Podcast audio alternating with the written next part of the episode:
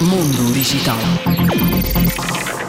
A Microsoft irá lançar durante o mês de novembro a versão 23H2 do Windows 11.